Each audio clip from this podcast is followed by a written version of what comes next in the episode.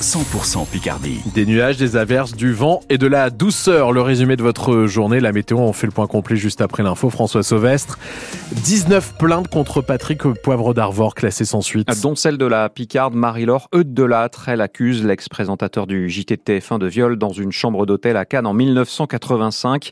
Elle avait déposé sa plainte en 2021 à Amiens et elle vient donc d'apprendre que la justice arrêtait là ses investigations.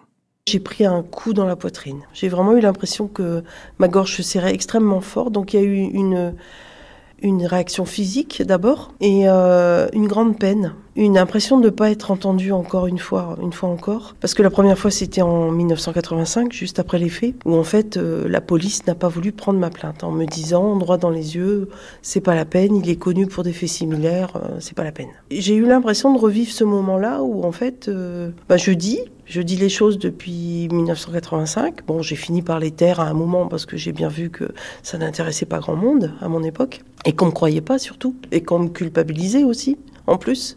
En me disant, mais pourquoi tu l'as suivi dans une chambre? Tu te doutes bien. Bah non, je me doutais pas, non. Non, clairement, je me doutais pas. Et donc, j'ai l'impression de revivre ce moment euh, traumatique. Donc, ça a été violent, oui.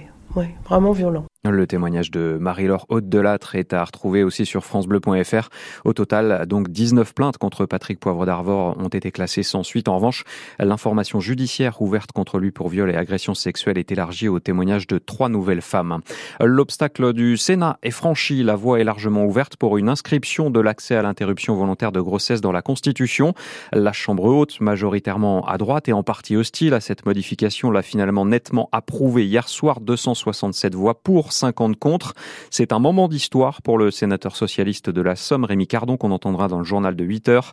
Le Parlement, c'est-à-dire Sénat et Assemblée réunis, est convoqué en congrès dès lundi prochain à Versailles. Il faudra 3 euh, cinquièmes des votes des parlementaires pour entériner cette inscription constitutionnelle de l'IVG comme une liberté fondamentale garantie. 7h32, dernière piqûre contre la grippe aujourd'hui. Après un rap d'un mois, la campagne avait été prolongée pour cause de nombre élevé de cas de virus euh, respiratoires. Cette vaccination concernait les plus de 65 les femmes enceintes, les personnes obèses et était recommandée pour les soignants notamment et l'entourage des nourrissons. Alors quel bilan dans la Somme, Stéphane Paris? Est-ce qu'on a beaucoup vacciné cette année? Depuis le 16 octobre, sur 143 000 personnes éligibles dans notre département, un peu plus de 78 000 ont été vaccinées, soit un peu plus d'une personne sur deux, 51,3% précisément. L'an dernier, c'était un peu plus, 56,9%.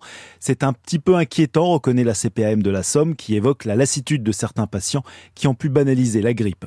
Selon les données que transmet l'assurance maladie, les habitants de la Somme qui ont accepté la piqûre sont surtout des femmes à 55% et les moins de 65 ans. Les taux de vaccination varie dans notre département. Le bassin de vie de Friville, Escarbotin est le meilleur élève, 56,2% de vaccinés. Amiens juste au-dessus de la moyenne à 52,1%. Péronne et Abbeville sont au même niveau. Le bassin de vie d'Oisemont a le pire taux du département, seulement 45,5% de vaccinés. Ceux de Flixecourt ou de Doulan font à peine mieux. Discuter, dialoguer, expliquer pour tenter de désamorcer une crise profonde. À la demande du gouvernement, les préfectures ouvrent des permanences pour répondre aux questions des agriculteurs. Dans la Somme, la première du genre se tiendra demain à Bove, c'est près d'Amiens.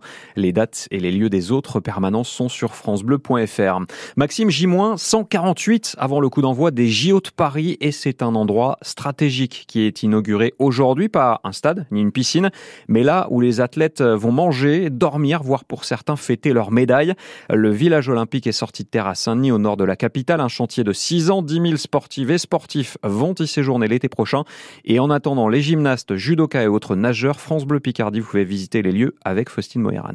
C'est un T3, un des plus grands proposés aux délégations olympiques, mais mis à part le nombre de chambres, ils seront tous pareils. Deux athlètes par chambre, c'est une salle de bain pour quatre athlètes. Les cuisines n'ont pas été installées, étant donné qu'ils ont déjà un restaurant qui est ouvert 24 heures sur 24 et on a pu installer une chambre supplémentaire à la place de la cuisine avec une cloison temporaire. Cloison temporaire, nous dit Laurent Michaud, le directeur du village, qui resservira sur d'autres chantiers après les JO, car dans le village, tout quasiment a été pensé pour l'environnement jusqu'au lit des sportifs. Une petite table de chevet, une étagère pour ranger ses affaires et puis un ventilateur.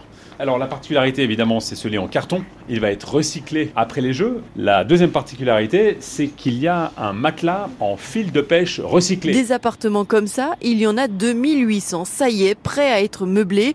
Les organisateurs des jeux ont 5 mois pour monter les 14 250 lits, 8200 ventilateurs, 600 machines à laver et à l'extérieur finir d'installer les espaces communs et services. Il y a le coiffeur avec manucure pédicure, un sports bar sans alcool. Hein. À l'étage, on aura un bureau de poste et de l'autre côté, une supérette et un distributeur de Ils doivent aussi encore poser les décorations aux couleurs des JO et faire le marquage au sol, piste cyclable pour les vélos prêtés aux athlètes et arrêt de bus pour les navettes qui rouleront 24 heures sur 24. Et autre chiffre, il y en a beaucoup, ceux de l'après JO. Ce village deviendra un quartier à part entière à Saint-Denis. Il y a de quoi loger 6000 habitants et autant de salariés dans des bureaux. Et puis dans moins de 10 minutes, Maxime, on sera avec un sauteur en longueur qui espère bien voir ce village olympique et le Stade de France. C'est la miennois Erwan Konaté qui est dans le épisode de la série Olympique Hardy, série consacrée au Picard qui vise une qualification pour ces JO parisiens.